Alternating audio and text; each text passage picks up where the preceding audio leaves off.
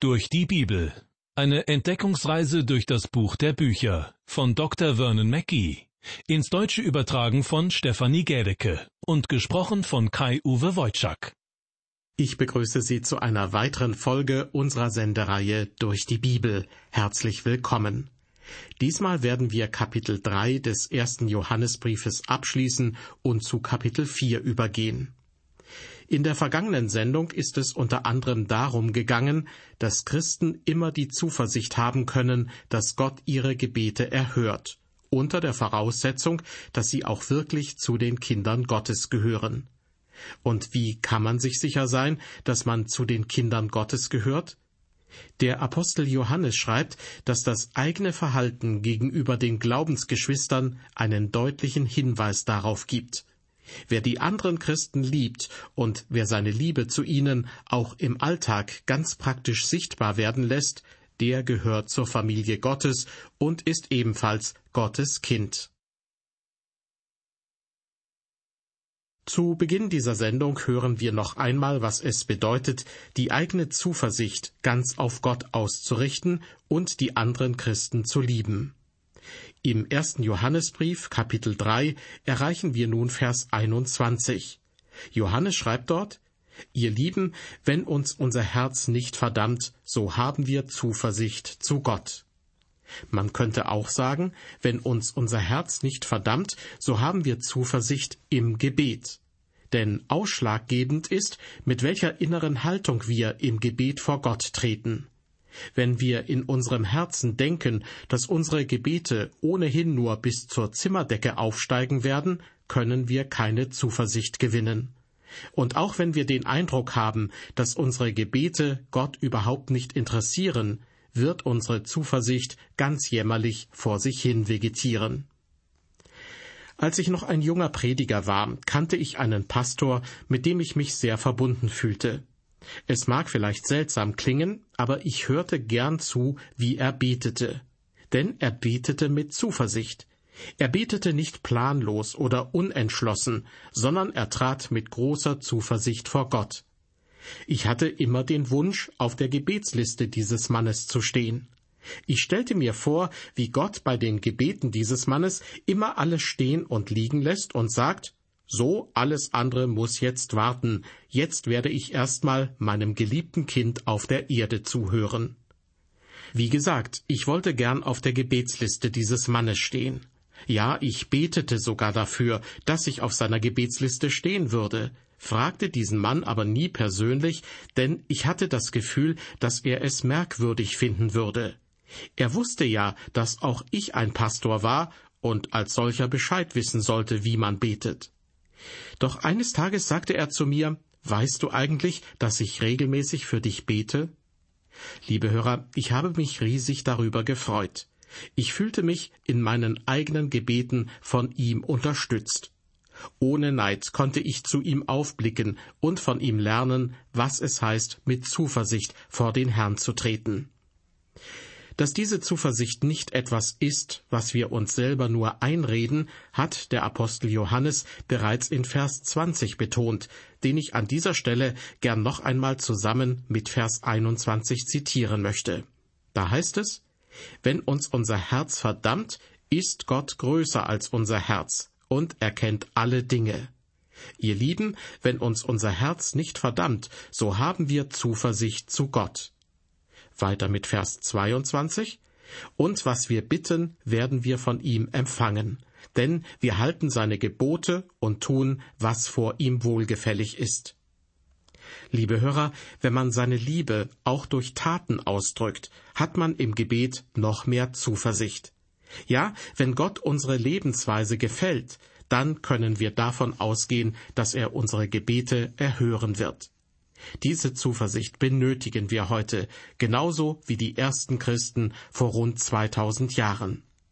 Damals wurden einige der Apostel verfolgt und sollten aufhören, im Namen Jesu zu predigen. Davon erzählten die Apostel den anderen Christen, und so beteten auch sie zu Gott. Sie baten aber nicht darum, dass die Verfolgungen aufhören sollten. Vielmehr begannen sie ihr Gebet zum Beispiel mit den Worten Herr, du hast Himmel und Erde und das Meer und alles, was darin ist, gemacht. So kann man es in der Apostelgeschichte Kapitel 4 nachlesen. Seltsam, oder? Statt darum zu beten, dass die Verfolgungen aufhören mögen und die Apostel bewahrt bleiben, beteten die Christen Gott zunächst einmal als Schöpfer der Welt und als ihren Herrn an. Für sie hatte offenbar Vorrang, dass ihrem Herrn die Ehre gegeben wird. In vielen Gemeinden heute ist dieser Gedanke meines Erachtens verloren gegangen. Die Menschen denken nicht daran, dass unser himmlischer Vater der Gott des ganzen Universums ist, dem die Kontrolle darüber nicht entgleitet. In unserem Bibeltext geht es nun weiter mit Vers 23. Und das ist Gottes Gebot, dass wir glauben an den Namen seines Sohnes Jesus Christus und lieben uns untereinander, wie er uns das Gebot gegeben hat. Mit anderen Worten, ihr könnt nur sagen, dass ihr an Gott glaubt, wenn ihr euch auch gegenseitig lieb habt. Oft wird der Herr Jesus über alle Maßen gelobt und es wird gesagt, dass man ihm vertraut. Aber dass man manche Glaubensgeschwister nicht mag, scheint keine Rolle zu spielen. Johannes aber verknüpft hier das eine mit dem anderen. Er sagt, es ist Gottes Gebot, dass wir glauben an den Namen seines Sohns Jesus Christus und lieben uns untereinander. Selbstverständlich spricht Johannes hier nicht von einer Liebe, die sich nur darin äußert, dass man den anderen bei jeder Begegnung überschwänglich umarmt. Er spricht auch nicht von einer Liebe, die lediglich aus wohlwollenden Worten besteht, sondern es geht um eine zupackende, fürsorgliche, hilfsbereite Liebe. Wenn man eine solche Liebe empfindet, verbreitet man keine Gerüchte über einen Bruder. Man will ihm in keinerlei Hinsicht Schaden zufügen. Vielmehr macht man sich Sorgen um ihn. Diese Art der Liebe ist auch heutzutage dringend notwendig. Der eben vorgelesene Vers von Johannes beschreibt im Grunde, was das Leben eines Christen ausmacht und von dem anderer Leute unterscheidet. Das ist Gottes Gebot, dass wir glauben an den Namen seines Sohnes Jesus Christus und lieben uns untereinander, wie er uns das Gebot gegeben hat. Weiter mit Vers 24. Und wer seine Gebote hält, der bleibt in Gott und Gott in ihm. Und daran erkennen wir, dass er in uns bleibt, an dem Geist, den er uns gegeben hat. Der Heilige Geist bestätigt unserem Herzen, dass wir in Gott bleiben und Gott in uns. Das ist aber nur der Fall, wenn wir den Heiligen Geist nicht betrübt haben. Wenn wir grundsätzlich nicht nach dem Willen Gottes handeln, wenn uns sein Wille egal ist, dann betrübt das den Heiligen Geist. Jesus sagt, Liebt ihr mich, so werdet ihr meine Gebote halten. Wenn wir ihn nicht lieben, betrüben wir den Heiligen Geist. Jeder Christ empfängt den Heiligen Geist. Paulus macht dies in seinem Brief an die Römer deutlich. Er schreibt, Ihr aber seid nicht fleischlich, sondern geistlich, wenn denn Gottes Geist in euch wohnt. Wer aber Christi Geist nicht hat, der ist nicht sein. Ein Mensch weiß, dass er ein Kind Gottes ist, wenn der Geist Gottes in ihm wohnt. Der Heilige Geist bestätigt das dann im Herzen dieses Menschen und lässt es für ihn zu einer Wirklichkeit werden. Wir lassen nun das dritte Kapitel im ersten Johannesbrief hinter uns und erreichen Kapitel vier. Dabei handelt es sich um einen Abschnitt in der Bibel, der wirklich nicht leicht zu verstehen ist.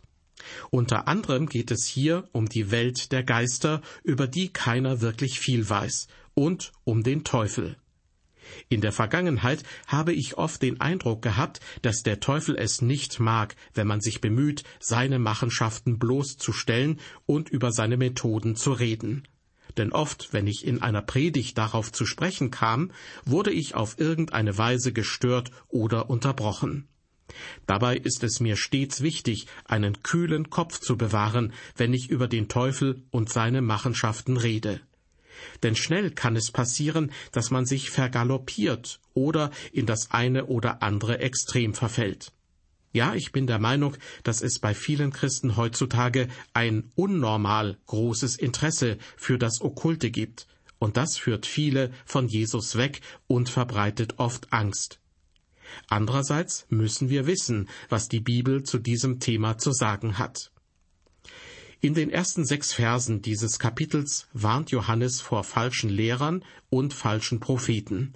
Er warnt uns davor, weil er im vorangegangenen Kapitel erklärt hatte, dass wir den Geist Gottes wie eine Salbung erhalten haben, um die Dinge Gottes zu verstehen. Ich lese nun Vers 1. Ihr Lieben, glaubt nicht einem jeden Geist, sondern prüft die Geister, ob sie von Gott sind. Denn es sind viele falsche Propheten ausgegangen in die Welt. Es geht hier um die Welt der Geister, über die die Bibel verhältnismäßig viel zu sagen hat.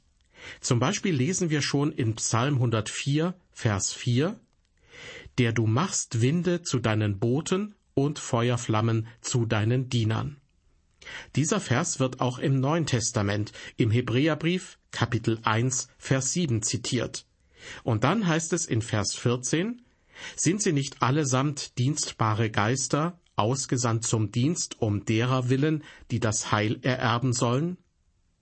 Das zeigt uns, Gott benutzt oft Dinge, Personen und eben auch die Geister, um sie in seinem Sinne zu verwenden. In diesem Fall zum Dienst um derer willen, die das Heil ererben sollen. Doch das Entscheidende ist, dass der Heilige Geist in unserem Herzen ist und unser Leben prägt. Es gibt gute Engel, die Gott dienen, aber es gibt auch gefallene Engel. Auch sie werden in der Bibel Geister genannt. In den Evangelien wird des Öfteren davon gesprochen, dass es unreine Geister gibt, sogenannte Dämonen. Als Christen wiederum werden wir dazu ermahnt, die gesamte Waffenrüstung Gottes anzuziehen, denn wir befinden uns in einer gigantischen Schlacht, die weit über das hinausgeht, was wir als Menschen mit unseren Sinnen wahrnehmen können. Es ist eine geistliche Schlacht. Paulus schreibt im Brief an die Epheser, denn wir haben nicht mit Fleisch und Blut zu kämpfen, sondern mit Mächtigen und Gewalten, nämlich mit den Herren der Welt, die in dieser Finsternis herrschen, mit den bösen Geistern unter dem Himmel. Dieser Vers zeigt, dass der Teufel seine Dämonen, seine Helfer sehr gut unter Kontrolle hat. Johannes schreibt deshalb nun zu Beginn von Vers 1, Ihr Lieben, glaubt nicht einem jeden Geist, sondern prüft die Geister, ob sie von Gott sind. Das klingt in manchen Ohren vielleicht wie aus einem Gruselroman, den man nicht allzu ernst nehmen sollte. Aber inzwischen leben wir heute wieder in einer Zeit, in der das Übernatürliche durchaus respektiert wird. Ja, für nicht wenige Menschen ist der Satan eine anerkannte Größe. Sie verehren ihn nicht mehr nur heimlich und im Verborgenen, sondern ganz offen. Was in der Bibel Sünde genannt wird, bedeutet für sie Freiheit. Sie tun einfach, was sie möchten und halten das sogar für besonders tugendhaft. Aber all das ist nichts Neues, und die Bibel sagt, es kommt direkt aus der Hölle. Es ist satanisch. Vor Jahrzehnten, als ich Theologie studierte, war alles, was mit dem Übernatürlichen zu tun hatte, verpönt.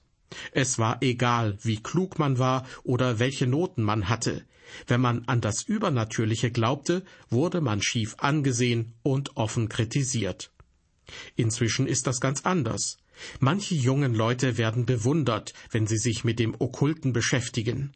Die Warnungen der Bibel bleiben leider ungehört, denn die wiederum halten viele für altmodisch und unwichtig. Johannes aber spricht ja nicht zu irgendwelchen Leuten, sondern zu den Kindern Gottes. Er hat uns schon zuvor aufgefordert, wie wir uns gegenseitig unsere Liebe zeigen und einander helfen sollen. Aber, so fügt er nun hinzu, wir müssen als Christen auch vorsichtig sein und genau hinschauen und prüfen. Der Apostel Paulus schrieb an die Philipper, die er sehr schätzte, ich bete darum, dass eure Liebe immer noch reicher werde an Erkenntnis und aller Erfahrung. Es ist wunderbar, wenn man liebt, aber wir leben in einer großen, boshaften Welt, die uns in ihren Bann ziehen will. Ja, sie will uns hinters Licht führen. Wir müssen vorsichtig sein. Freidenker haben eine sehr schöne Vorstellung von der Liebe und wie sie in allen Situationen überfließt aber das ist oft nicht das, was Gott lehrt. Paulus, so haben wir eben gehört, betet dafür, dass die Liebe der Philipper immer noch reicher werde an Erkenntnis und aller Erfahrung. Es geht also um ihr Wissen und um ihr Urteilsvermögen. Sie sollen sich nicht von jedem in den Bann ziehen lassen, der behauptet, ein Christ zu sein, denn viele dieser Menschen sind in Wirklichkeit keine Christen. Als ich Pastor in einer Großstadt war, musste ich erschrocken feststellen, dass es dort viele Personen gab, die ihre Mitmenschen ausnutzten. Eines Sonntags nach dem Gottesdienst befasste ich mich gerade mit denjenigen, die sich zum Herrn bekehren wollten. Da wurde mir von einem Mitarbeiter gesagt, dass jemand mit mir allein sprechen wolle. Ich fühlte mich geschmeichelt, ging zu dieser Person und sprach mit ihr über die Erlösung. Der betreffende Mann schien sehr interessiert zu sein. Jedes Mal, wenn ich ihm einen Vers aus der Bibel vorlesen wollte, nahm er meine Bibel und las ihn selbst. Er schien ganz genau zu wissen, was er zu tun hatte. Dann sagte er, dass er Christus annehmen wolle. Also knieten wir uns hin. Dann begann er zu weinen und bekannte, dass er Christus nun empfangen habe. Als wir wieder aufstanden, fragte ich ihn, wie es ihm allgemein so ginge, und das war mein Fehler. Er sagte, es ist mir ein wenig unangenehm, aber ich stecke in der Klemme. Mein Koffer ist im Hotel so und so. Ich bin nur für ein paar Tage hier in der Stadt. Es war eines der billigen Hotels in der Innenstadt. Er fuhr fort, das Hotel will mir meinen Koffer nicht zurückgeben, weil ich die Rechnung nicht bezahlen kann. Das bereitet mir wirklich großes Unbehagen. Liebe Hörer, was würden Sie tun, wenn ein Mann, der gerade den Herrn angenommen hat, seine Rechnung nicht bezahlen kann? Nun, ich drückte ihm einen Geldschein in die Hand und fühlte mich dabei richtig gut. Doch ungefähr sechs Wochen später sah ich ein Foto dieses Mannes in der Zeitung. Er war verhaftet worden und gab zu Protokoll, dass er schon seit einem halben Jahr in der Stadt sei. Und jetzt kommt's. Über Wasser gehalten habe er sich, indem er gutmütigen Pfarrern und Pastoren eine Lügengeschichte aufgetischt habe. Die sind, so wörtlich, die größten Trottel der Welt. Tja, und einer davon bin ich gewesen. Ich rief einen guten Freund an, der zu dieser Zeit Pastor in einer Methodistengemeinde war. Ich fragte ihn, ob der Mann auch zu ihm gekommen sei. Er antwortete Ja. Und wie hat er dich rumgekriegt? Mein Freund erzählte mir, dass er sich nicht hatte rumkriegen lassen. Er sagte, Weißt du, ich bin schon länger als du in der Großstadt und habe ein wenig mehr Erfahrung als du. In der Bibel steht, dass wir die Geister prüfen sollen, um festzustellen, ob sie von Gott sind oder nicht. Viele Menschen sind schlichtweg Betrüger. Ja, dieser Mann war ein Betrüger gewesen, und meine Leichtgläubigkeit kostete mich bares Geld. Aber ich habe meine Lektion gelernt. Nicht ohne Grund betete Paulus dafür, dass die Philipper nicht nur in der Liebe, sondern auch in ihrem Urteilsvermögen und ihrem Wissen wachsen mögen. Denn man muss die Liebe weise nutzen. Man muss sehr vorsichtig sein. Der Apostel Johannes empfiehlt, in jeder Lebenslage sollen wir die Geister, mit denen wir uns auseinandersetzen, prüfen. Denn in einem Menschen, der wie ein Christ aussieht, kann dennoch ein Geist wohnen, der gegen den Willen Gottes handeln will. Mehr zu diesem Thema in der nächsten Sendung aus der Reihe Durch die Bibel. Ich hoffe, Sie sind dann auch wieder mit dabei. Bis dahin, auf Wiederhören und Gottes Segen mit Ihnen.